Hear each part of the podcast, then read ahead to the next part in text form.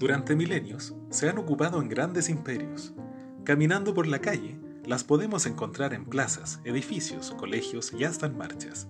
Las banderas son objetos utilizados por la sociedad como símbolo de su origen y desarrollo a lo largo del tiempo. En Banderista hablaremos acerca del apasionante mundo de la ciencia que estudia las banderas, conocida también como vexilología. ¿Qué es una bandera? ¿Qué diseños tiene? ¿Qué significan sus colores? Son preguntas que nos acompañarán semana a semana mientras vamos conociendo todo lo relacionado con el estudio de las banderas en su más amplio sentido. Te invitamos cada capítulo a descubrir el importante rol que han tenido las banderas a lo largo de la historia y de cómo son muestra de geografía, ideas, pensamientos, exigencias y demás elementos que son parte de todos nosotros. Bienvenidos.